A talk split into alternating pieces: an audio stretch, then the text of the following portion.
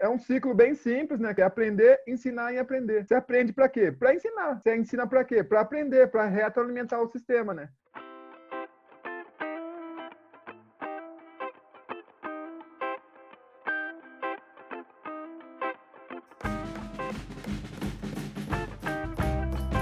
Pessoal, sejam muito bem-vindos. Estamos aqui em mais um episódio do ACDcast, o podcast semanal dos participantes da Academia da Criatividade. Galera, primeiro de tudo, eu peço, eu peço perdão aí pelas linearidades dos, dos episódios, porque a, a gente está ajustando dia de gravação com dia de mixagem para que a nossa ideia é que toda terça-feira tenha um episódio novo. Então eu já fiz algumas adaptações essa mudança já, essa semana já faremos a mudança. Então, temos episódio agora na terça-feira. Terça-feira que vem, conte com um novo episódio. Provavelmente à noitinha, é o horário que a gente posta. Então, eu já estou me adaptando aí para fazer essas modificações. Então, galera, sejam muito bem-vindos. Academia da Criatividade, uma comunidade que nasceu a partir dos alunos do curso Reaprendizagem Criativa do nosso grande amigo e mentor Murilo Gun. Então aqui a ideia é proporcionar conexão entre as pessoas num ambiente seguro e colaborativo. A academia surgiu no ambiente físico, onde as pessoas se encontravam, né, fisicamente, mas mesmo fisicamente elas se conectavam numa nuvem. E a ideia ali era compartilhar experiências, conhecimentos e ampliar potencial e performance. A ideia é essa, é chegar lá, se conectar com a ideia da galera que está lá e chegar num novo nível realmente. Os principais valores da Academia da Criatividade como um todo são amor, respeito, empatia, ambiente seguro e colaboração. Misturou tudo isso, vai dar bom. E é isso que você vai ver lá com certeza. E aí, com a pandemia, veio os encontros da academia online. E aí conseguimos nos encontrar todos os dias. Algumas academias se encontram semanalmente, outras por mês, mas para vocês terem ideia, tem academia que rola 24 horas por dia. Tem um grupo lá que qualquer hora que você quiser, você entra lá, vai ter a galera conversando. Então a ideia é essa, é a gente poder se conectar aqui. E o podcast surgiu com a ideia de apresentar essa galera. Pô, mas quem que são esses malucos aí que fazem parte da Academia da Criatividade? E eu, de certa forma, de uma forma orgânica, absorvi essa missão de poder apresentar essa galera incrível. Pô, eu tenho uma honra porque eu, pô, imagina que legal, eu tô me misturando com toda essa galera. Então a ideia aqui é demonstrar o potencial dessa turma de criativos, pessoas que realmente acreditam em ideias e pessoas que põem as ideias para girar, põem a energia para fora para fazer as coisas acontecerem. A ideia aqui é dar um sentido, né? Dar sentido de reconhecimento, pertencimento e propósito. Acho que é isso que a gente busca na nossa vida. Então, aqui dentro da academia, você consegue é, é, é, sentir esses três sentidos e estar numa comunidade onde todos somos iguais. E hoje, eu tô com um cara aqui que eu simpatizo muito com ele desde a primeira vez que, a gente se conheceu, meu. Ele é um cara incrível. Eu tenho certeza que vocês vão gostar bastante de conhecer ele. Ele é bem divertido, então já espero umas risadas aí, não vai ter jeito. Pablo Seja muito bem-vindo! É isso aí, galera! Tamo junto, tamo junto, tamo junto! É uma satisfação poder estar aqui, né? Esse cara incrível aí, super empolgante estar com ele, né? Eu tô rindo à toa aqui, né? Se todo, todo mundo pudesse ver aqui, né? Mas só essa introdução foi o suficiente, né? Pra me contagiar aqui com, com esse espírito empolgante, né? Que, que o Rafael nos traz aí, né? Super empolgado aí. A ideia é essa, meu. A gente tem que, que colocar para fora. Eu, é, é o que eu brinco, ó. Eu, eu sei o que eu vou falar. O que eu vou falar é: Fala pessoal! E aí depois disso, liga um motorzinho assim, sabe quando dá, dá no tranco? Dou, aí, fala pessoal, é o meu vai no tranco. A hora que dá no tranco, meu irmão, aquele opalão que, se, que bebe 5 litros e vai embora. Meu, seguinte. É. Pablo, para quem já conhece aí, é um, é um dos líderes da Academia de Santos. É uma academia bem diferente, galera. Eu acho que eu, eu, participo da Academia de São Paulo das 19 horas. É onde eu fui, onde eu fui criado, né? Hoje na, na minha, no meu RG tá lá. Academia a qual participa. A minha é das 19 horas. É o meu. Tá no sangue lá, é onde eu nasci. que legal, é onde eu nasci. A hora que a gente chegou lá era tudo mato. E aí, meu, o cara me convidou pra ir lá até falar de criatividade na academia dele lá. A gente chegou lá. Meu irmão, é uma reunião. Depois ele vai falar sobre isso aí. Mas é uma, uma, uma reunião de algumas horas é, que tem toda uma metodologia diferente. Fiz uma das melhores meditações da minha vida. Eu tive uma experiência com o Felipe Anguinoni, que também fez uma meditação com a gente muito louca. Mano, as coisas são orgânicas e vambora, vamos começar a trocar ideia aqui, senão, antes de começar, só a gente ficar falando de academia aqui, a gente não, a gente não segue. Pablito, conta pra gente, cara, onde que você nasceu? Que lugar aí que você veio ao mundo? Como que foi a sua infância? Conta pra gente uma, uma brincadeira que você gostava de se divertir quando você era pequeno. É até legal essa pergunta, né? Que estava programado para a gente gravar, né? E, e acabou coincidindo, né? Com uma viagem que eu ia fazendo, justamente, né? Para me reconectar, né? Com, com a minha essência aqui, né? Com, com minha cidade natal, né? Eu tava eu tô morando atualmente, né, em Itaém, no litoral, na Baixada Santista, né, por isso que eu lidero a Academia de Santos, mas eu sou natural de Piracicaba, né, e hoje eu tô exclusivamente aqui em Piracicaba, né, junto com a família, né, passando o Dia dos Pais aqui com com meu pai, junto com as minhas filhas. Então, esse é o lugar onde eu nasci, né? Então, responder essa pergunta, né? Contagiado com essa vibe aqui, né? Com, com esse clima, né? Da minha cidade natal, de, estar aqui, né? Então, fica fácil responder, né? Eu, hoje, meu, hoje e ontem, né? Foi o dia que eu cheguei, já me conectei com várias pessoas, né? Que estavam ligadas à minha infância, né? Então, fica fresco na memória de responder essa pergunta, né? Que é a coisa que todo jovem, assim, de, de bairro periférico, né, que é bem afastado do centro da cidade, né, se conecta muito com esse, com essa, esse convívio, né, com outras pessoas, né, e o futebol acabava nos conectando muito, né, que, que foi até legal, né, como eu, fui convidado um dia, né, me descobrir, né, é legal que eu tenho muitas pessoas, assim, que ao longo da minha vida vê potencial em mim e, e com uma pergunta, né, eu me desperto, né, para aquilo, né.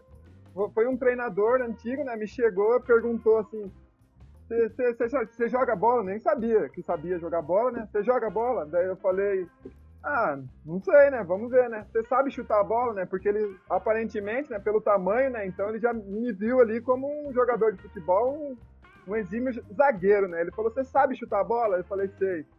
E foi a coisa que me conectou com o futebol, né? Desde a minha infância, né? Deu saber chutar a bola como, como se fosse um kicker, né? Do, então o tiro de meta, eu que o tiro de meta não. É, o tiro de meta eu que fazia o, o, o chute, né? Porque né, quando a gente era criança, dentinho de leite, né? A gente não tinha força suficiente né, para a bola passar do meio de campo, né? E eu tinha né, essa capacidade, né? Então foi aí o primeiro contato que eu tive com futebol, né? E, minha infância inteira, né? Jogar bola na rua, jogar bola no campinho, arrancar a lapa do dedo, né? Quantas vezes, né? Tem então, tem um casco do pé, né, que jogava no asfalto quente, né, formava aquela crosta no pé. Hoje não, você não pode nem pisar na, na areia da praia, né, que você já, o seu pé já pipoca inteiro, né, mas a minha infância foi, foi bem vivida nesse sentido, né, de nadar em rio. É bem turma da Mônica, né, o, o, a cidade ali onde... Então, me possibilitou viver várias experiências, né, várias...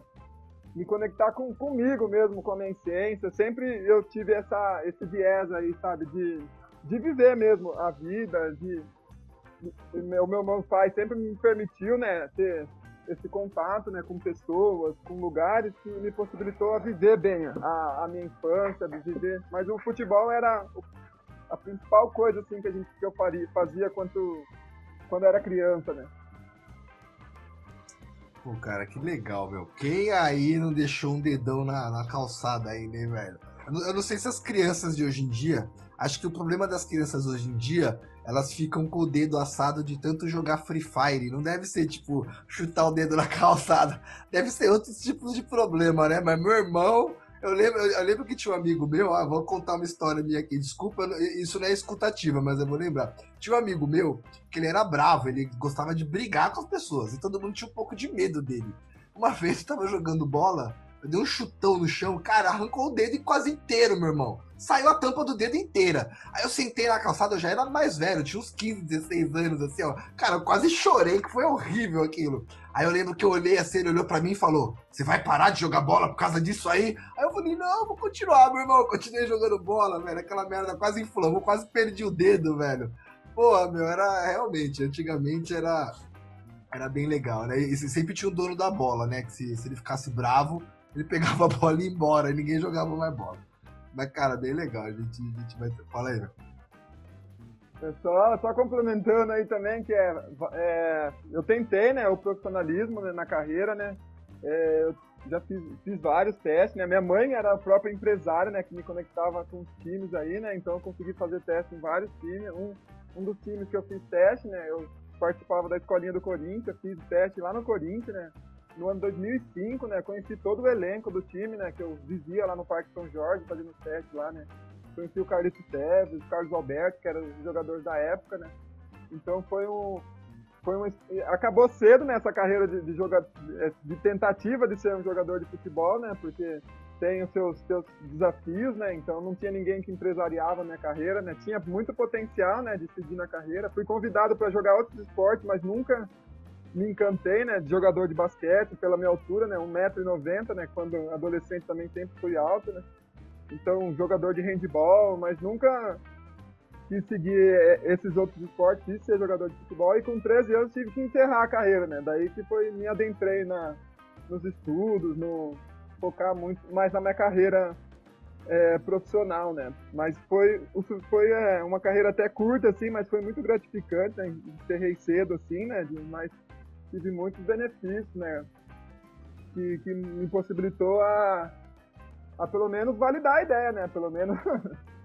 Porque tem, tem que tentar, né? A gente sabe que é uma carreira bem difícil hoje no, no Brasil, né? Mas é o primeiro contato em relação a profissionais, né? Até um desabafo aqui, né, que muitos jovens periféricos, né, têm muito pouco contato, né, com outros, outros profissionais, né, não sei, engenheiros, por exemplo, né, então nunca pensei em ser engenheiro, nunca pensei em ser médico, justamente porque a gente não tinha referência aqui onde a gente, onde a gente nasceu, né, a jogador de futebol é o que a gente mais vê na televisão, então amigos que profissionalizou, né, então a gente acaba sempre sonhando com isso, né, mas ao longo da carreira eu tive contato com outras pessoas que me possibilitou ser o que eu sou hoje, né, mas é bem interessante de, de possibilitar opções, né, para os jovens hoje, né, que é uma coisa que eu me conecto muito, né, dá a possibilidade, né, de ser jogador de futebol é bacana, beleza, mas tem outras opções também, né.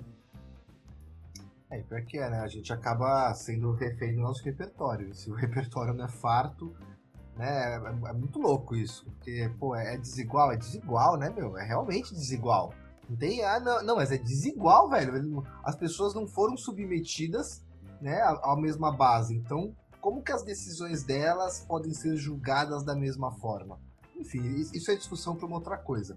E a hora que você falou, eu tive no Corinthians lá em 2005, aí eu, na lata eu já pensei, pô, até Vitos, meu, sou corintiano.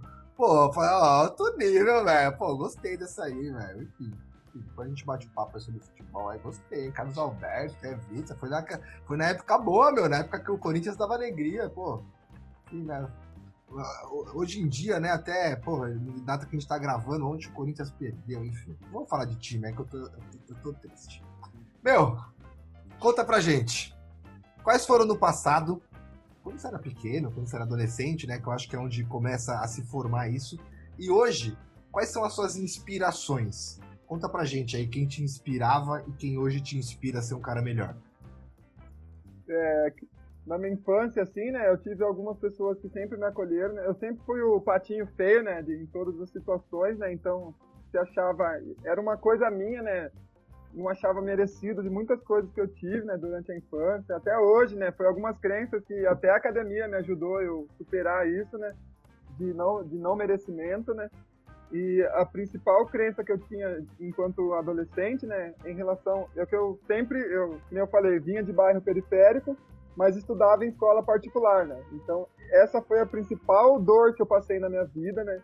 Então, como eu não me, não me sentia em relação a pertencimento, aquele convívio de, de, poder de ter a oportunidade de estudar em escola particular, né? Então eu não conseguia aproveitar, né, o que a escola oferecia, né? Eu me sentia em, em situação de preconceito, né? Eu achava que as pessoas me olhavam de outra forma, na verdade foi o lugar que mais me acolheu, né? Principalmente a diretora da escola, né?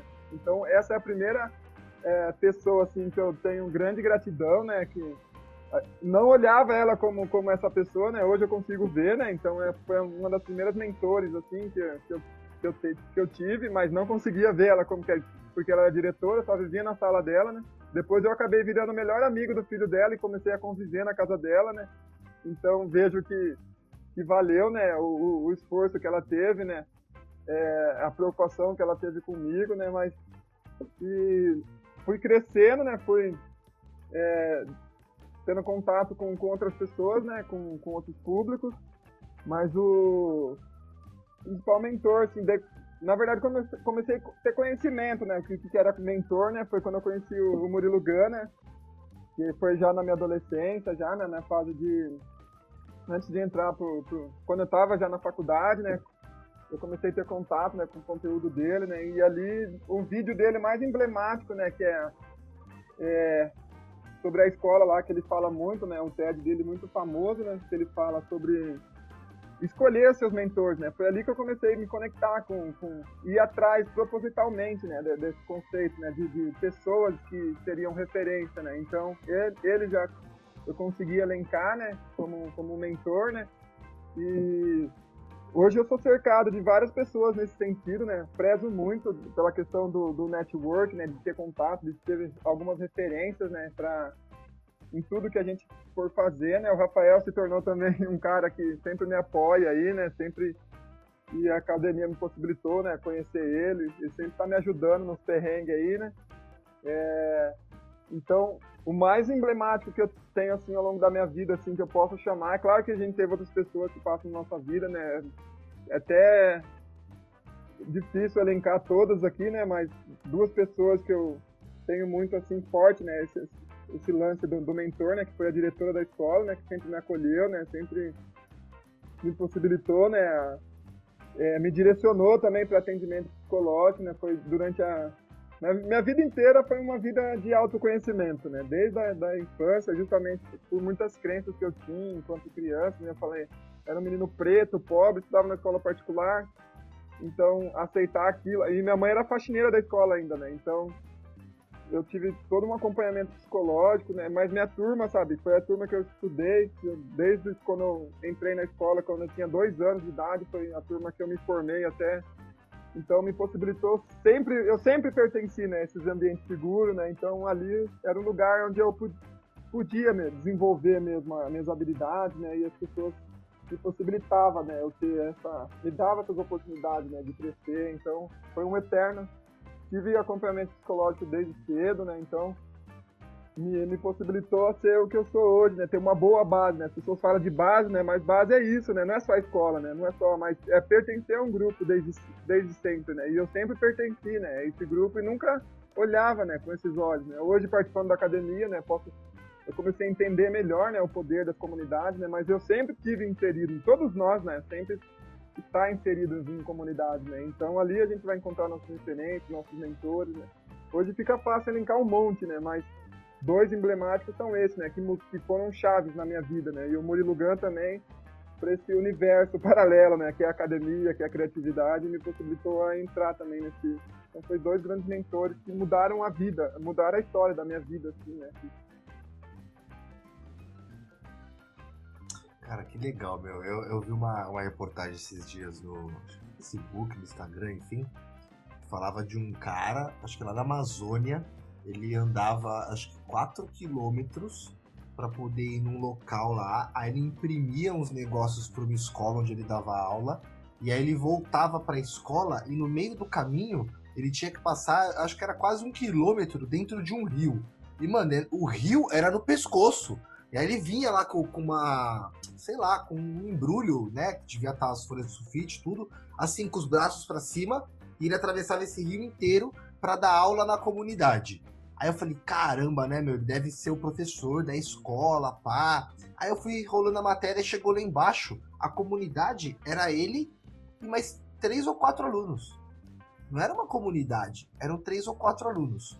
Aí eu pensei, falei, caramba, bicho, olha o esforço que esse cara faz para poder acreditar em três ou quatro alunos. E as acho que eram, eram quatro ou cinco pessoas, enfim, três ou quatro pessoas. E assim de fundo estavam umas crianças mais novas, né?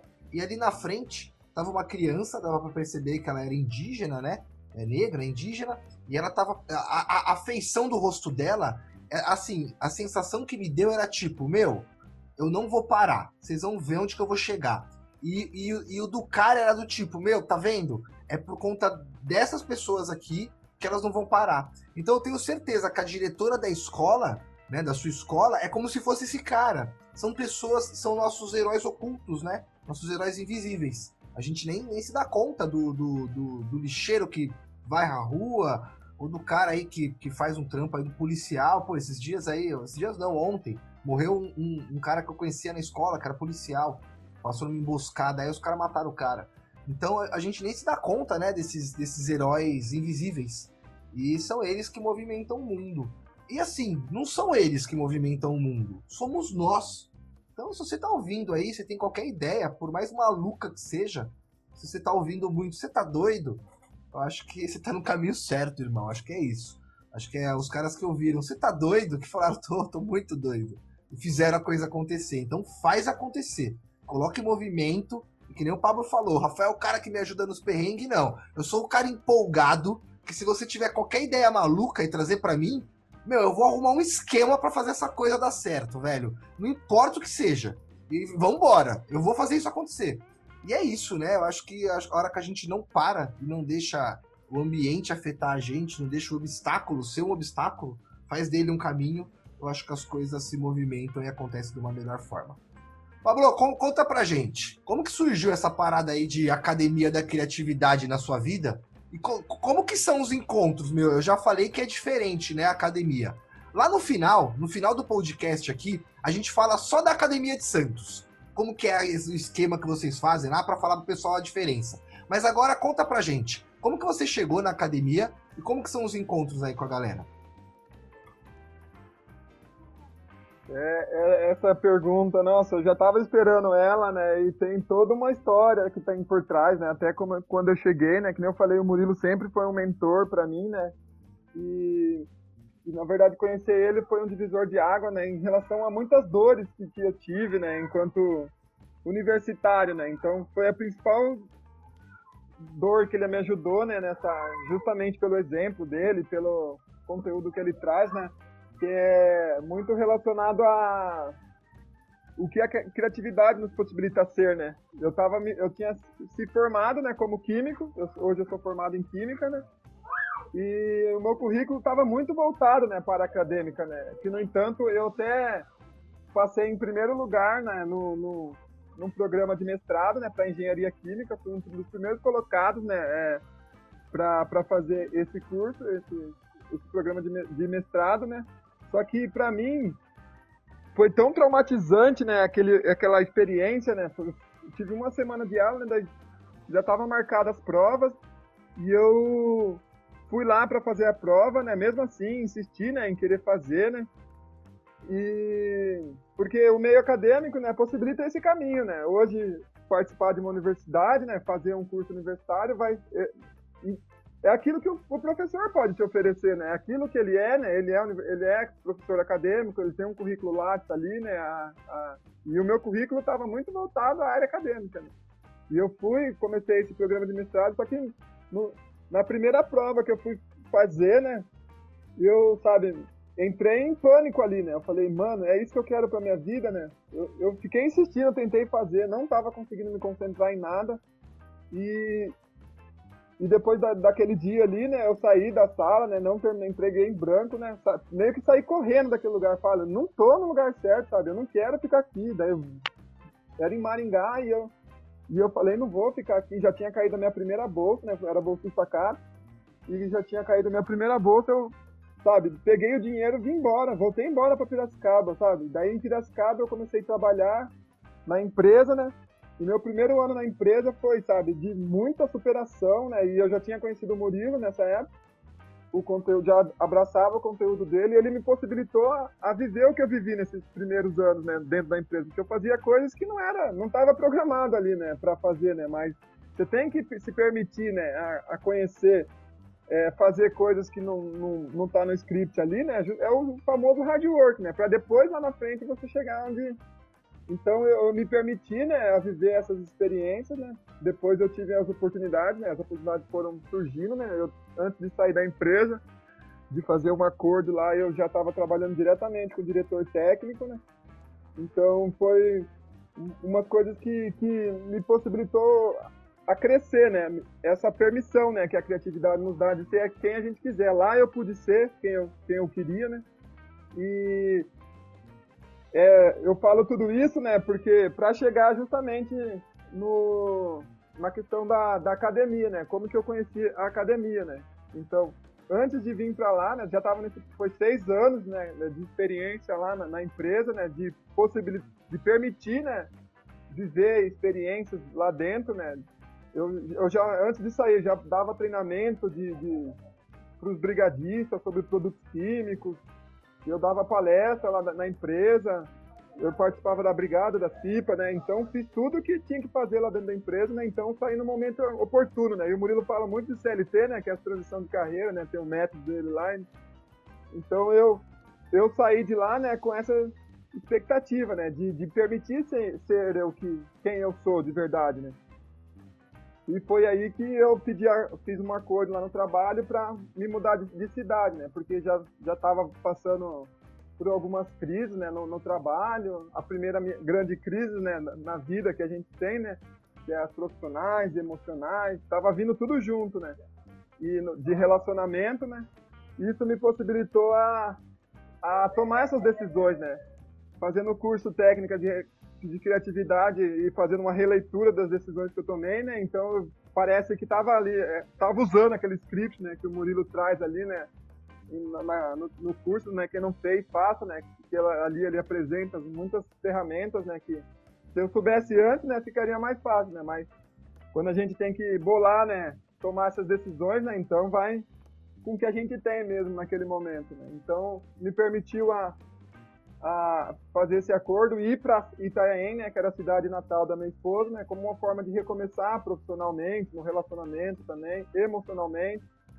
Então a gente foi para lá, né, e estando lá, daí apareceu essa oportunidade de fazer o curso gratuito do Murilo e e foi aí que depois de concluir o curso, né, que a, Aí eu comecei a ter contato, né, com as academias, né, porque o pessoal falava muito, né, que depois que termina o curso, né, tem uma comunidade paralela ali, né, então eu fui atrás de conhecer, né, e foi a, através do, de uma publicação da Letícia, né, de que o Murilo participou do nosso segundo encontro online, né, o Murilo Gan participou aquele amigo pessoal da Letícia, né, ele participou e a Letícia postou no Facebook, eu fui lá através daquele daquele link ali, pedi para pra, pra Letícia me colocar no grupo, daí eu, eu meio que acabei entrando, né, pro, pro esse universo da, da academia. E isso que foi o, o interessante. De, da academia, o Murilo Gans já fazia parte né, das decisões que eu tinha tomado ao longo da minha vida, né, na minha carreira profissional, né?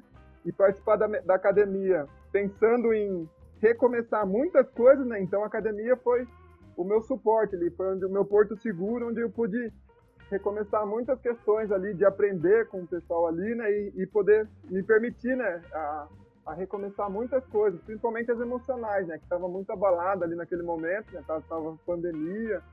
Então, literalmente, nem eu falo lá, teve um encontro, né, que eu, que eu trouxe o tema, né, para a gente se conectar, né, o que que era academia, né. A gente fez uma road, né, que nem o Murilo propõe, a gente com essa pergunta, né, com esse PPP, né, essa pergunta ponto de partida, o que, que era academia, né, e eu acabei conduzindo justamente por, por aquilo que eu transparecia, né, aquilo que eu vivia dentro da academia, né, que coincidia justamente com a minha vida pessoal, né, porque eu estava literalmente em gravidade zero, né, então eu tinha que, que ter esse ambiente seguro, eu tinha que ter essa, esse suporte ali de apoio ali, né, principalmente emocional, né, porque você em situação de gravidade zero, né, você tem que saber sabe? É financeiramente, emocionalmente, então sem perspectiva do, do, que poderia me acontecer. Daí vem pandemia também, né? Eu até brinco, né, que a pandemia para mim veio antes da, da data mesmo que começou a acontecer. Eu já estava passando por algumas crises pelo, pela decisão que eu tive ali, né, de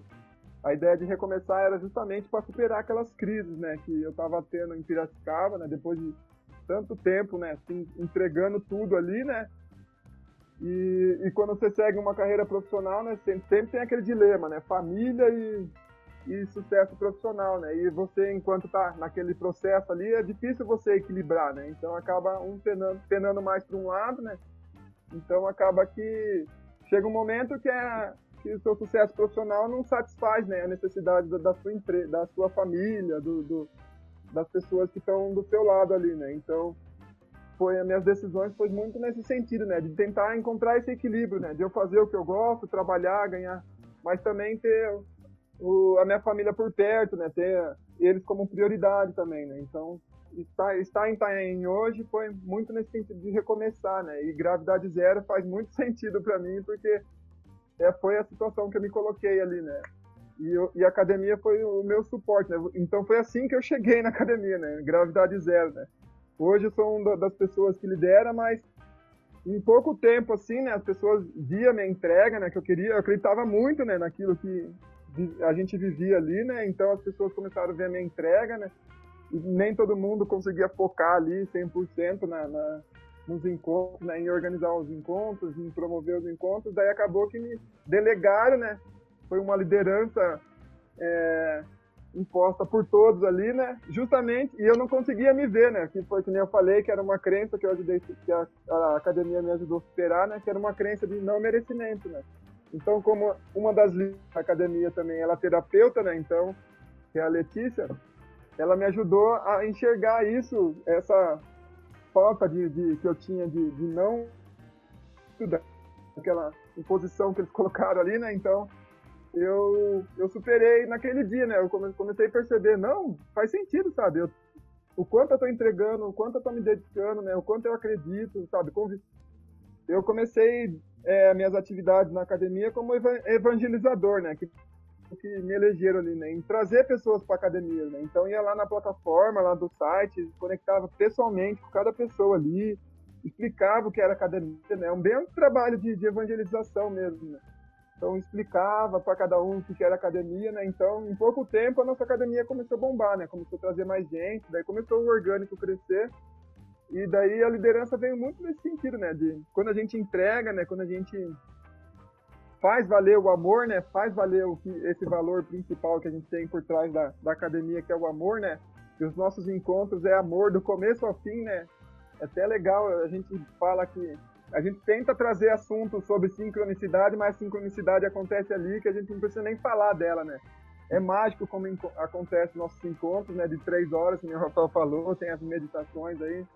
Mas é, é muito interessante, né? Como, como a academia quando a gente vive, né? Quando a gente foi isso que me conectou com o Rafael também, né? Foi um episódio que foi gravado aí. Quem não ouviu ouça, né? Que é viver a academia, né? Que eu vivia muito viver o amor, né? Um, teve um episódio que teve uma participante que ela falava muito sobre isso. Né? E eu me conecto muito com isso, né? Eu vivi esses últimos dias, esses últimos, esses últimos meses, o que, que é pertencer a uma academia, a pertencer a uma comunidade, né? Então é, é isso que me trouxe à academia, né? O, o próprio, a própria gravidade zero, né? A, em relação à minha vida pessoal, né? Estar em gravidade zero me conectou com a, com a pandemia, né? E as outras coisas eu estou conseguindo com, com a liderança da academia, né? Minha parte emocional, hoje eu estou bem resolvido emocionalmente, profissionalmente, eu estou buscando a, faço muitos trabalhos pela internet aí, então a academia também traz essa visibilidade, né, profissional. E a questão no relacionamento também, né, hoje eu estou bem, estou é, aprendendo, né, a ressignificar o que é amor, né, no relacionamento, estou aprendendo a ser outro. Mas é, eu acredito muito na academia e tenho vivido o que é o, o que a academia proporciona, né? é contagiante, né? As outras pessoas começam a perceber isso, né? Os membros, as pessoas que participam do nosso encontro, eles começam a falar é, isso, né? As experiências que eles vivem na, na, academia, né? Então, é a maneira que a gente engaja, né? No nosso público, né? Sendo a gente mesmo, né? E transmitir, né? esse amor, né? Acredito muito nisso. E é isso que a gente tem, tem esse, isso que eu tenho vivido, né? Nos últimos dias, né? Cara, é, é isso mesmo, né? na academia eu não sei qual é a pergunta, mas a resposta é amor. Ela cabe para tudo, né? Então, tipo, é o lugar onde a gente pode chegar vulnerável, né? A, a, a gente como, como homem, às vezes acaba é, é, pegando uma, uma, uma, crença né, da sociedade que a gente tem que tomar fronte de algumas coisas que, meu, faz porra de sentido nenhum. E eu tô lendo um livro, inclusive indicação do Murilo, chama Os Quatro Princípios da Sabedoria Tolteca. E esse livro, o começo dele, né, até antes de você entrar nos princípios autoditos, ele fala muito sobre que nós somos autodomados. Então, nós quando pequenos, né, os nossos pais colocam pra gente um conceito de vida de errado e certo, certo e errado. Ou é certo ou é errado. A resposta é uma só. E a gente aprende que, além desse conceito ser o único conceito que existe, a gente começa a gente mesmo criar esse conceito pra gente mesmo. Então, quando a gente se dá de frente com uma situação nova, o que, que a gente já se faz? É certo ou é errado? Quero o que o nosso pai e nossa mãe fazia com a gente. Mas talvez não esteja certo ou errado. Talvez tenha 32 errados e 32 certos. Por, por que não? Talvez nem tenha errado, só tenha certos. Certos de diversas formas. E cada um tenha o seu certo. Então é muito louco, né? A gente realmente nós fomos treinados para que a gente se autodome. Então a gente vem rotulando tudo, certo, errado, tem que fazer, não tem que fazer, tem que agradar. Tem... E, quem falou que isso é verdade? Né? Quem que falou? Cadê? Né? Não, é, não existe uma, uma religião, claro, as religiões falam, mas não tem muito isso, não, não. Deus desceu aqui na Terra e veio aquela luz, todo mundo viu que era realmente Deus, meu. Aí ele falou, ó, rapaziada, mulherada, a partir de agora a regra é essa. E se não seguir, eu vou mandar um raio. Não tem. Então, cada um, a, até a partir da mesma regra, se você for observar várias religiões, você vê que, por mesmo conceito, que eu acredito que no geral é amor, são aplicadas diversas metodologias, fórmulas, etc e tal. Eu acho que é isso. A academia da criatividade é amor. É um ambiente onde você consegue chegar, é, ficar tranquilo e se sentir amado, se sentir confortável, se sentir pertencido. E o que o Pablo falou é realmente, a liderança é orgânica, né? Então quem tiver mais envolvido vai se envolver mais. E é aquela velha história, às vezes a gente chega num local, tá, tá, tá tão incomodado com as coisas, tentando modificar, mas às vezes você que tem que se modificar para dar o exemplo, né? Às vezes onde tem escuridão, você tem que ser luz. Então, baseado nesse preceito, é, é, é como a gente chega mais longe. Pablo, conta pra gente. E por que que a gente faz as coisas em grupo, velho? Por que, que a gente não faz sozinho? Eu. É uma pergunta é, até interessante, né? Que até a academia me ajudou a enxergar muito isso, né? Porque muitas das decisões que eu tomei foi, foi muito isolada, assim, foi muito por mim, né? O que eu queria, o que foi uma crise que eu também passei no meu relacionamento, justamente e a gente às vezes não percebe, né, o quão autoritário a gente é quando a gente tem essa percepção, né, de que a gente precisa, que a gente de tomar as decisões por todos, né, que estavam envolvidos, né, esposa, filhos, né.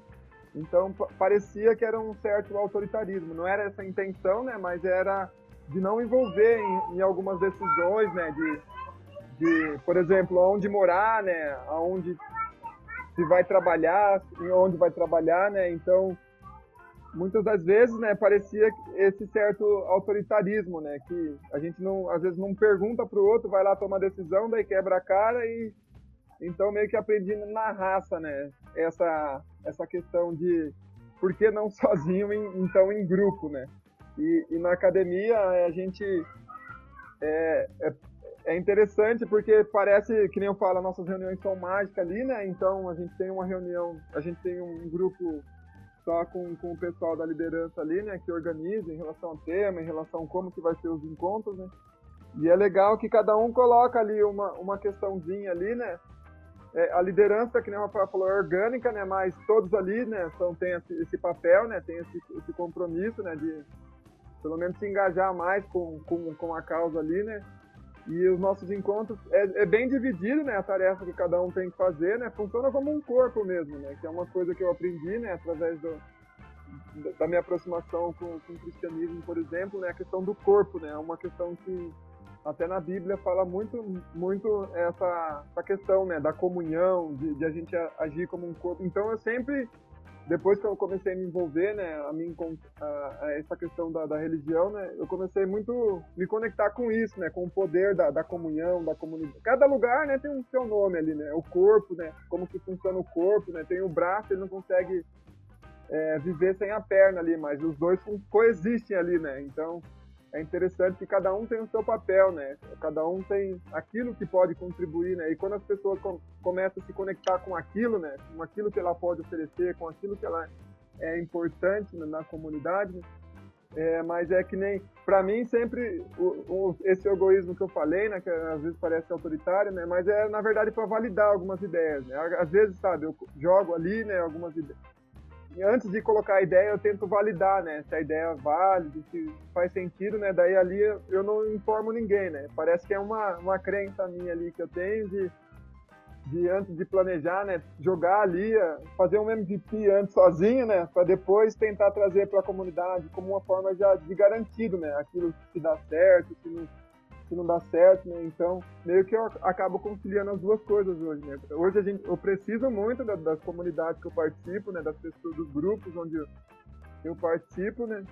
É, mas eu tenho aprendido na marra, né? Para mim está sendo muito, tá sendo um desafio bem, muito bacana, né? E eu tenho colhido benefícios, né? De participar de comunidades, de outras comunidades, mas é tem sido um desafio para mim, mas muito bacana. Então, é, e o poder na comunidade é, é, incrível, né? Quando a gente consegue conectar mesmo ali um grupinho bacana, juntar uma galera em relação a, a um propósito ali, né? Então você vê que, que a mágica acontece, né? Gosto muito de falar de, da mágica, né? Que parece a gente fica até surpreso, né? Por mais que a gente planeje, por mais que, mas vai muito além, né? Da, daquilo que quando a comunidade está engajada ali, né? Então parece que outras forças começam agir ali, né? Os nossos encontros na academia são muito assim, né? A gente planeja a semana inteira ali, mas quando acontece, quando tá ocorrendo ali, né? O... E a gente começa a nossa reunião falando que às vezes a gente, a gente não se importa com quantidade, a gente não se importa em relação a conteúdo, né? É, mas a gente fala, sempre acredita muito assim, as pessoas que têm que estar ali são as pessoas que estão que têm que estar ali, o que está sendo falado é o que tem que estar sendo falado naquele momento, né? Então a mágica é nesse sentido, né? E ali a gente já viu pessoas chorando, sabe, se emocionando, foi um encontro muito marcante, assim, nos no nossos encontros, né? Que é a questão da vulnerabilidade, né? Então ela pôde expor ali todo o seu problema que ela estava passando ali no, no parte pessoal dela ali, né? Então, sabe, se emocion... eu também se emocionei, né? Porque estava passando por uma situação bem parecida com a dela, né? E ela já amiga, né? Do... Eu que trouxe ela para academia, né? E eu conheci ela através do, do, do grupão lá do G0, né? Então foi, foi, esse encontro foi bem marcante na nossa academia, a gente pôde perceber, né, o poder que, que a gente tem ali, né, de participar dessa comunidade, desse ambiente seguro, né? Mas é, hoje eu só faço as coisas é, consultando, né, o máximo de pessoas confiáveis, né? As minhas decisões, que nem eu falei dessa decisão de vir para Itaém, antes de vir para Itaém, eu acabei não comentando, né, mas eu consultei um psicólogo, consultei um pastor, consultei a família antes de tomar essa decisão, né? Para avaliar mesmo se valeria a pena, né? Então, a essas comunidades que, que eu tenho me possibilita. Falei com o meu chefe também é, da empresa, ele foi super compreensivo, expliquei tudo que estava acontecendo na minha vida, e daí ele foi também super. Daí me deu a conta ali, fizemos um acordo ali. Então, hoje eu dependo muito dessas comunidades e a minha vida tem sido muito nesse sentido, né? De aproveitar ao máximo, né, do poder que de pertencer a esses grupos e a mágica acontece quando a gente se vulnerabiliza a ponto de pedir ajuda e de se colocar, né, também os seus problemas ali, as suas dificuldades, né?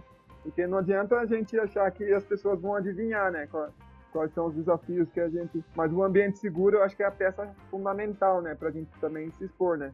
Porque a gente não vai sair também falando nosso problema para o mundo inteiro aí que as pessoas podem ser até motivo de chacota, né? Ah, lá vem ele de novo, né? Com... Mas na academia a gente não, não tem esse lenga-lenga aí, não. Todo, se tá com problemas, está é, afligindo, né? Então a gente vai lá, de alguma forma, contribuir como... Mas só de participar do encontro ali, parece que o problema já vai se resolvendo, né? Já vai... É a maneira que, que a gente encontra de... Ele já vai encontrando as soluções, por mais que as pessoas de, muitas ideias, né? Só de você, o simples fato de você falar e alguém ouvir de verdade, eu acho que ali já é o segredo. 100 por, 80 por, a regra de Pareto, né? Os 20% que você precisa para resolver seu problema já está ali, né? Na escutativa, né? E no ambiente seguro, então comunidade faz todo sentido, né? Cara, e, e, quantas sincronicidades já aconteceram, né? De tipo, você chegar. Às vezes eu já cheguei lá, aconteceu alguma coisa na minha vida, eu tava até meio, meio triste, aí eu cheguei e vou contar. Aí, tipo, o que aconteceu com alguém, ou foi alguma coisa muito parecida comigo, ou que fez todo sentido para resolver meu problema. Aí você nem conta o que você ia contar, que você fala, caramba, bicho. Então, meu, já aconteceu uma escada sincronicidade, assim, ó, de tipo, a gente pensar em falar alguma coisa. Eu, eu costumo, eu tenho dois post-its colados na minha frente. Um são assuntos relacionados a outras pessoas e outros são assuntos relacionados a mim. Então eu vou anotando nos dois aqui para quando eu vou falar, senão, putz, eu me perco, né? É... E cara, quantas vezes, às vezes coisas que eu já tinha anotado para falar sobre mim, que eu chego lá e falo, eita, olha lá, estão passando o mesmo que eu tô passando, tipo, o problema é parecido, é o mesmo. E às vezes a forma de resolução é, é, é a mesma. E, eu, e, você falou uma coisa que para mim faz bastante sentido, né? Eu sou. Gosto muito de religião, adoro religião, adoro, adoro conhecer os, os mistérios do mundo aí. É, e, e, e, o pouquíssimo que a gente sabe deles, né? A gente às vezes é prepotente, achar que sabe um monte, mas pô, hoje eu tava voltando. Hoje, né, hoje não, ontem eu tava voltando dirigindo. E aí que louco, né? Ontem teve uma parada aí que a, a Marte ficou bem próximo da Lua. Então se você olhasse para a Lua, você via um pontinho assim pequenininho, vermelho meio brilhando, que era Marte, né? Ficou um planeta perto, o planeta de Marte alinhado com a Lua, então dava para você olhar para os dois. Aí eu tive uma curiosidade, eu fui pesquisar na internet, fui ver qual que é o tamanho da Lua e qual que é o tamanho de Marte, para comparar. Tipo, mano, mas peraí, qual que é o tamanho dessas porra desses planetas aqui? Aí eu descobri, eu não lembro exato, mas assim, ó, Marte é o dobro de tamanho da Lua. A Terra é muito maior que Marte, claro. Mas Marte tem acho que 12 mil quilômetros e a Lua tem 6 mil quilômetros. Então, se pegar Marte e colocar do lado da Lua realmente, ele vai ficar o dobro da Lua. Ele é um planeta do. Mas a hora que você olhava no céu lá, você via que Marte era uma, um. Mano, era uma, um brilhinho ali e a Lua gigantesca, né? E aí você começa a refletir, tipo, porra, mano, a gente tá dentro de um. De um planeta flutuante no meio do nada, meu irmão. Tipo, né? E agora ele tá até. Porque, como, como era de noite, tipo, ele tá apontando pro escuro. Esse escuro não tem nem fim. Os caras nem sabem onde que é o fim dessa merda aqui. Então, cara, que louco, velho. Que louco. Então eu acho que. A hora que a gente se permite viver nessa gravidade zero, né? Permite entender que qualquer coisa, a gente começa a observar que o corpo coexiste ali dentro. Exatamente como um corpo. Se for pensar, tem cérebro, tem coração, tem os braços, tem as pernas, tem pessoas que pensam em alguns projetos, tem pessoas que conseguem manipular esse projeto, tem pessoas que conseguem fazer o projeto andar e ir para longe, tem pessoas que conseguem sentir e entender para onde aquilo tem que ir. Então é realmente um corpo, né? Acho que se desse pra gente desenhar assim, o formato seria realmente. Teria uma galera no braço direito, uma galera no braço esquerdo, uma galera no cérebro, e a gente seria o, o Megazord da Academia da Criatividade. Velho, tô viajando, vamos seguir aqui, vambora. Mano, pra gente entrar aqui no propósito, a parte do que eu acho que é a parte mais legal aqui do nosso, do nosso bate-papo, conta pra gente essa pergunta super fácil. Eu acho que você tá num bom momento para refletir sobre ela, até por tudo que você vem vivendo. Acho que seria bem legal você, né, você compartilhar isso com a gente. Então, Pablinho, conta aí pra gente quem é você sem contar o que você faz? Nossa, hein? Essa pergunta, hein? Quando eu tive contato com ela, né? Por mais que a gente tente ensaiar, né? Que nem o Murilo faz, né? Na, naquela palestra lá, né? Mas é falar o que a gente acredita, eu acho que faz, faz muito sentido, né? Porque é a maneira que eu tenho me conectado, né? Com todas as pessoas que eu conheci na academia, na, no grupo do, do Murilo, da Gravidade Zero, né?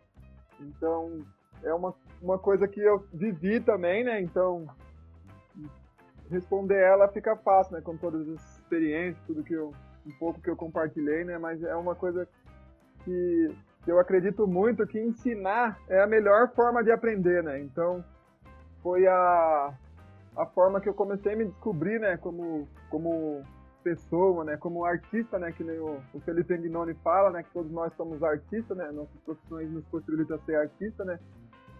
Artista não é só aquela pessoa que que vive do estado da arte ali, né, mas o, o, o fato de a gente estar tá na, na, melhor performance, né, fazendo o que a gente faz ali de melhor, né, então então foi ensinando, né, que eu me descobri, né, como pessoa, como como, como como, como comunicador principalmente, né, que uma das coisas que eu sofri muito na infância, né, justamente por essas crenças que eu tinha, né, foi a timidez, né, então foi ensinando que eu consegui superar a, a timidez, né, porque eu tinha muito repertório, tinha muito conhecimento, sabe, é, aprisionado ali, né, o Murilo fala da obesidade intelectual, né, então por muito tempo, né, eu fui obeso intelectual ali, né, de aprender só para mim, né, e foi ensinando que eu comecei é, e a a primeira experiência que eu tive foi no primeiro dia de aula da faculdade.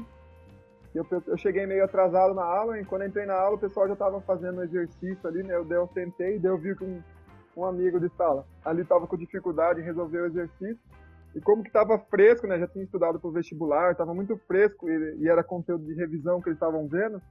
Estava muito fresco tudo aquilo que eu tava, tinha aprendido, né? Então fui lá e ensinei ele, né? Depois daquele dia, eu acabei ensinando todo mundo da minha sala foi a maneira que eu me encontrei para é, sobreviver os quatro anos da faculdade, dando aula. Cobrava 10 reais, né? Mas era uma coisa que. Uma pergunta que a gente faz, né? Até para se conectar com o nosso propósito, algo que você faria de graça, né? Ou você cobraria pouco, né? Para fazer, mas era tão gratificante para mim. Eu ganhei, cobrando 10 reais, consegui sobreviver esses quatro anos de faculdade, né? Ganhei muito dinheiro, né?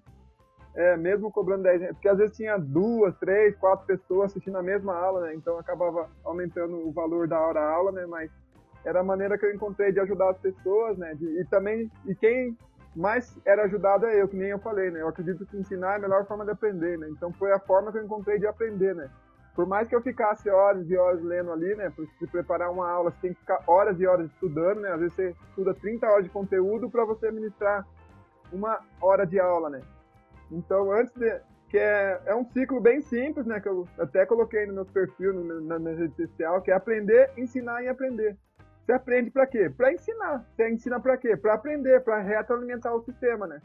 Então, se você se conectar com essas três e o, e o ensinar é muito do, de uma habilidade que o Murilo fala, né? Que o Murilo traz e eu também aprendi essa habilidade, né? Que é a explicabilidade, né? Você não precisa ser um professor, sabe? Você não precisa ser um orador, você não precisa ser um vendedor, né? Mas você tem que ser um bom explicador, sabe? Você sabe, você tem que saber pelo menos ter um pouco dos dois, né? Do orador e do e do vendedor ali, né? Você tem que saber vender uma ideia, você tem que saber vender e você tem que também entender que todos os momentos ali é um palco, né? Que o orador, quando ele sobe ali, ele dá mas você tem que entender que todas as ocasiões na sua vida ali vai ser um palco ali para você é, você, hoje eu me, me conecto muito né, com, com, com a questão de, de acabei me tornando um, um, educador né, nesse sentido, né? Nunca fiz curso assim na área assim, mas sempre busquei né, ter didática né, para ensinar, para então meio que foi um professor meio que é, improvisado ali, né, em relação a atender as necessidades dos, dos meus amigos na faculdade, né? Então foi ali eu comecei a, a ter contato né, com essa questão de, de como ensinar da melhor forma, né? Então minha didática veio muito dali, né? É uma das coisas que eu faço até hoje, né? Que é o ensinar, né? E depois eu comecei a perceber que o ensinar, quem era mais beneficiado era eu, né? Então eu acredito muito nisso, né? Que ensinar é a melhor forma de aprender. E em todos os lugares que eu entro, em todos os lugares que eu participo, né? Faço questão, né? Eu acho que isso aqui que a gente faz, que o Rafael propõe, que é uma forma de ensinar. E ensinar é contar história, né? Se a gente parar para pensar, né? O, o, o storytelling ali, que as pessoas hoje se conectam muito, né? Mas é uma coisa ancestral, né? É uma coisa do, dos primórdios, né? Que, como que algumas religiões hoje perduram, né? Justamente porque às vezes não tem escrito, não tem quem, quem que conta essas histórias, né? Quem que traz esse, esses ensinamentos, né? Então, as próprias pessoas que acabaram vivendo ali e fizeram aquilo histórias, né? E a gente tem perdido muito sobre isso, né? Que nem um dos bloqueios que, que, que as pessoas têm hoje é justamente a timidez, né? Somente jovem, né? Que é um público hoje que eu, me atraio muito, né, em tentar ensinar essas verdades, né, porque é ali que começa a ter a timidez, é ali que começa a ter essa, a vergonha, né.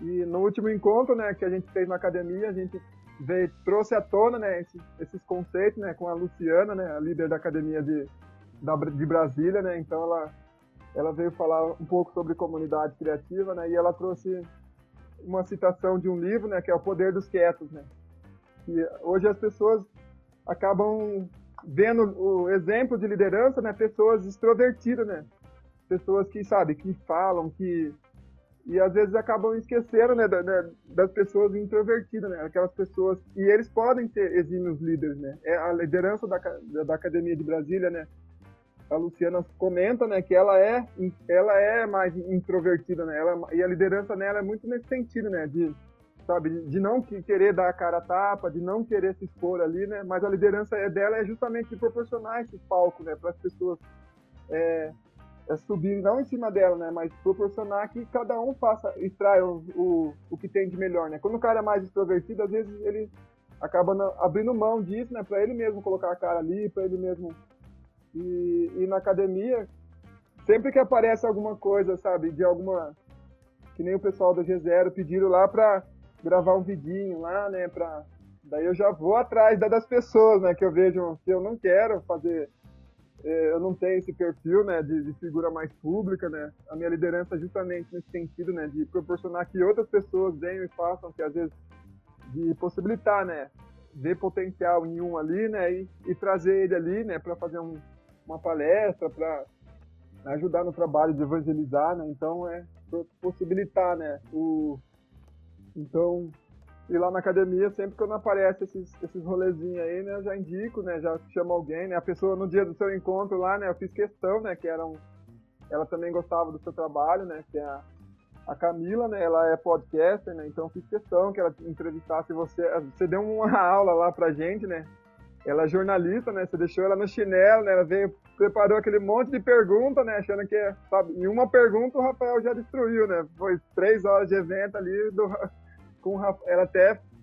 parabenizou ele, né? Então ela teve que improvisar algumas perguntas ali, né? Então é uma das verdades que eu trago assim para minha vida. E a academia fez eu enxergar isso, né? Que ensinar é a melhor forma de aprender, né? E o Murilo também sempre fala, tem um podcast dele também que eu sempre guardo ali e sempre revisito ele ali, que ele fala justamente isso. E todo mundo tem algo para ensinar, né? Isso que é incrível, né? Todo mundo tem algo para ensinar, né? E a gente tentar alimentar esse ciclo, né? É aprender, sempre pensar em aprender.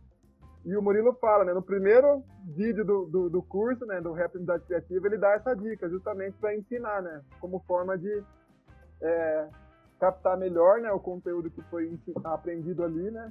E de e todos os encontros, basicamente, que a gente faz na academia é um livro, né? É um quando todo mundo se a vulnera, a, o próprio ambiente seguro possibilita as pessoas se abrir, falar, contar suas histórias, né? Então, acaba, mesmo que, por exemplo, a gente marque um encontro para falar sobre um livro, né? Parece que é outro livro que é escrito ali, né? Quando a gente possibilita, né, criar esse, esses ambientes assim e as pessoas então, é uma habilidade que a gente tem que se preocupar em desenvolver, né, que é a explicabilidade, né, e, e a, entendendo essa verdade, né, que ensinar é a melhor forma de aprender, né, então a gente consegue alimentar esse ciclo, né, aprender para quê?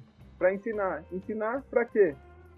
Para aprender, né? Pra, e daí, reto. Porque não adianta você também querer aprender, sempre aprender, aprender, aprender, senão você é propenso a criar essa questão da obesidade inte intelectual, né? Você acaba.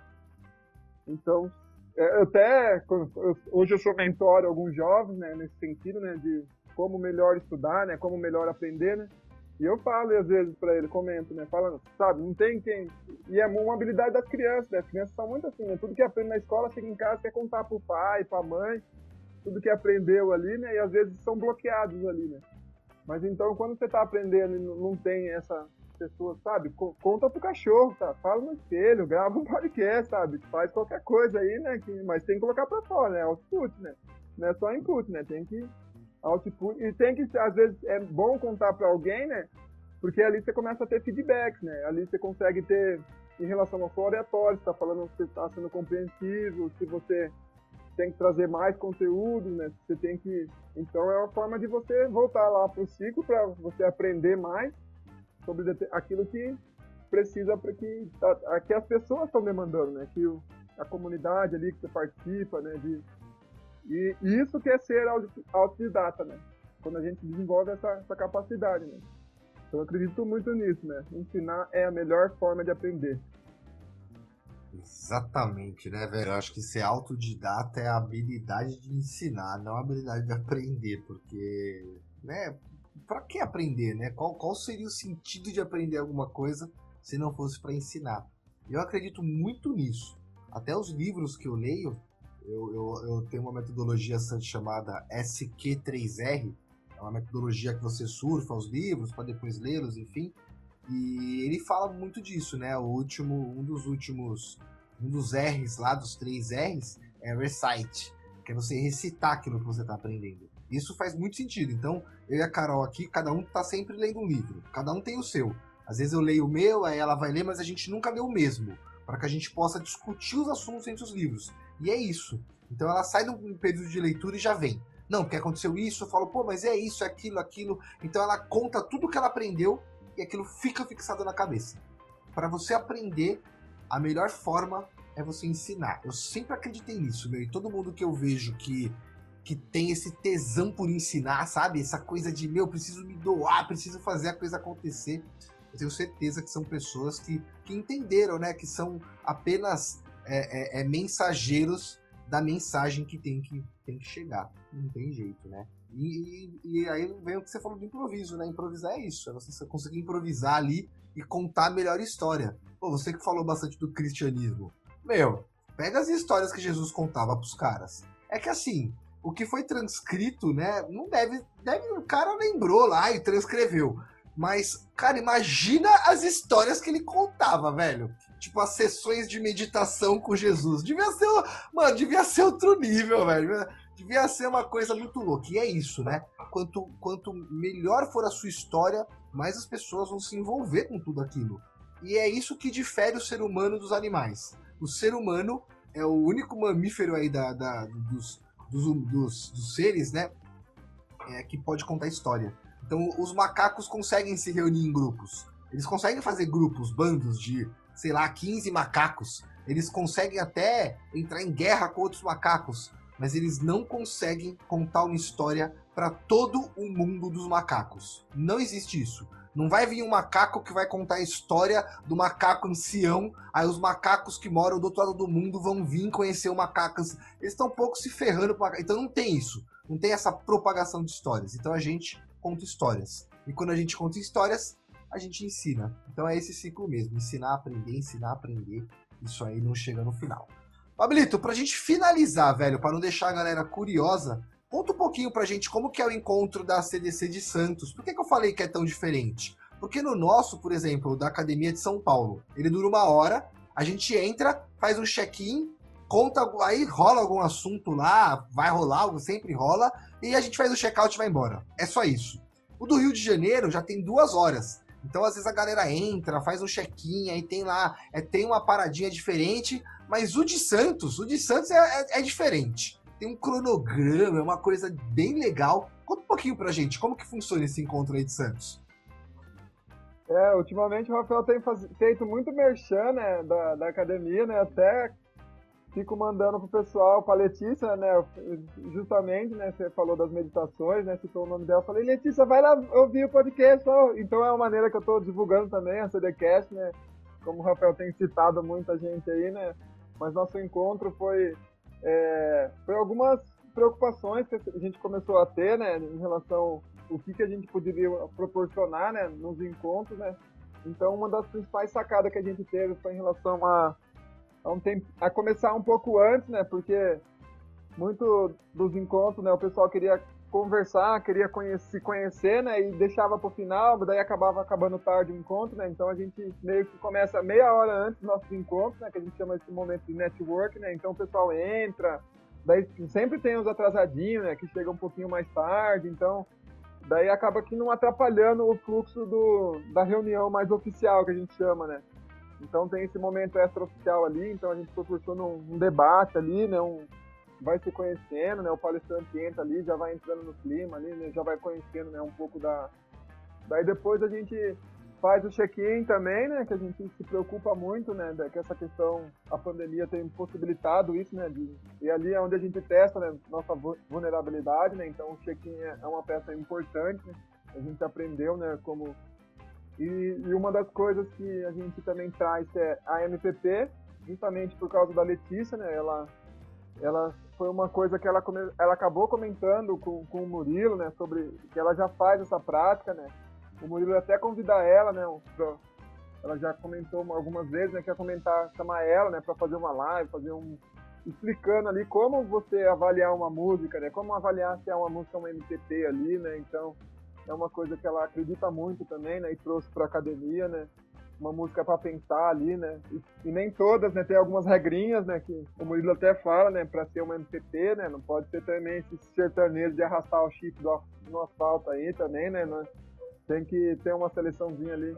Então, é uma coisa também que eu acabei trazendo, né, para minha vida, né? Eu me conecto muito com as músicas como forma também de aprender, né? Como forma de, de refletir em relação.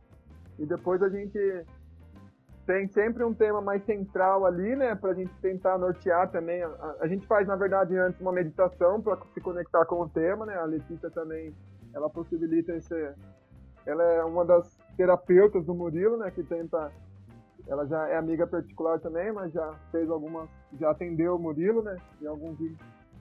E ela também trouxe essa questão do, de porque os nossos encontros tinha muita gente que chegava já no 220 já, né? Então, principalmente o, anti, o Lucas, né, que é um dos líderes também, né? Ele tá bem ausente, né, por causa do trabalho, né? Mas ele ele fazia questão, né, sabe? Segunda-feira era o dia de meditar na, na, na, agenda dele, né? Porque ele é bem acelerado, tipo o Murilo, né? Tipo, então a gente começou a propor, né, a meditação também antes e depois, né, da, do, do, do, do tema né, que a gente traz, né, que é uma forma de se conectar e se desconectar, né? Então é a gente a, acredita que isso é importante. Né? Daí a gente traz um, um, um, tema central ali, né? Alguns temas que acabam norteando, né? É até interessante, os últimos temas que a gente trouxe na academia, eu comecei a trazer de verdade para minha vida, né? Um, um tema que a gente trouxe que foi o, o trabalho voluntário, né? E hoje eu sou voluntário em uns três projetos, né? No, no, no ambiente físico e, e, no ambiente também online, né? Faço alguns trabalhos voluntários, né? E, e foi um tema que a gente trouxe na academia. E, e, é interessante, né? Que os temas que a gente acaba trazendo, eh, também a gente deixa meio que entender ali o que a galera tem, é, tem necessidade de alguns então todos os, os encontros. Acaba o encontro assim, ó, o próximo tema pode ser esse. Ah, vamos falar de clareza, né? Que o pessoal precisa de clareza em relação para definir o propósito. Ah, vamos falar do trabalho voluntário, né? O pessoal quer. É, então, e esses temas acaba aqui também sendo verdade naquela semana pra gente, né? Acaba a, a, sendo uma direção também para os nossos encontros, como são na segunda, né? então a gente acaba começando a semana com, com o pé direito, né? Então a gente também faz a gente traz esses temas, né? E a gente começou a perceber, né, que a criatividade, a gente tentou ressignificar também, que a criatividade estava muito no sentido de resolver problemas, então ela estava com um viés muito empreendedor, né? Sabe assim, resolver problema, né? Quem, quem tem esses problemas, né? São pessoas que estão abrindo o seu negócio, né? Então a gente estava é, norteando nossa academia nesse sentido, né? De ajudar pessoas que tinham problemas, empreendedores, a gente não queria, né, que fosse só os empreendedores que trouxessem alguns problemas ali para a gente fazer um, um, brainstorm ali, né, um, então a gente tem vários estudos de casos também de, de pessoas que foram se né, por, por, essa dinâmica que a gente propôs, né. Eu fui uma das pessoas sabatinadas ali, né, a gente coloca os problemas ali na roda, então as pessoas começam a dar as opiniões ali.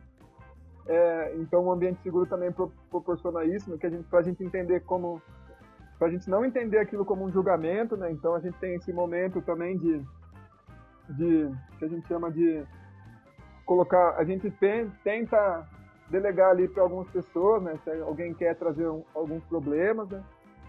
E quando traz a gente propõe, né? Depois continua no grupo, né? Que a gente tem, né? As pessoas começam é, é, complementa ali no grupo, né? Alguma coisa que nos faltou na reunião, né? Então a gente estava mas porque, mas daí a nossa, nossos encontros começou a ser muito mais, né? a gente começou a ir atrás da essência da palavra criatividade, né? Que foi uma das coisas que a gente começou a se preocupar, sabe? A gente não quer ser, ter esse viés empreendedor, né? Como academia, né? É claro que a gente ajuda muitas pessoas que são empreendedores, né? Mas a gente queria ter um viés mais universal, sabe? Então, e, e a, a, chave era a questão da... E a gente conseguia um ambiente seguro, a gente conseguia criar esse ambiente que proporcionasse às pessoas a, a se expor em relação à vulnerabilidade. Então, meio que a gente foi, foi muito da pegada que o Murilo tá também, né? Ele começou com o curso de criatividade para resolver problema, com esse viés mais. Hoje ele, ele se conecta muito mais com a essência, né? Então, nossa academia meio que modelou, né? Aquilo que o Murilo estava vivendo.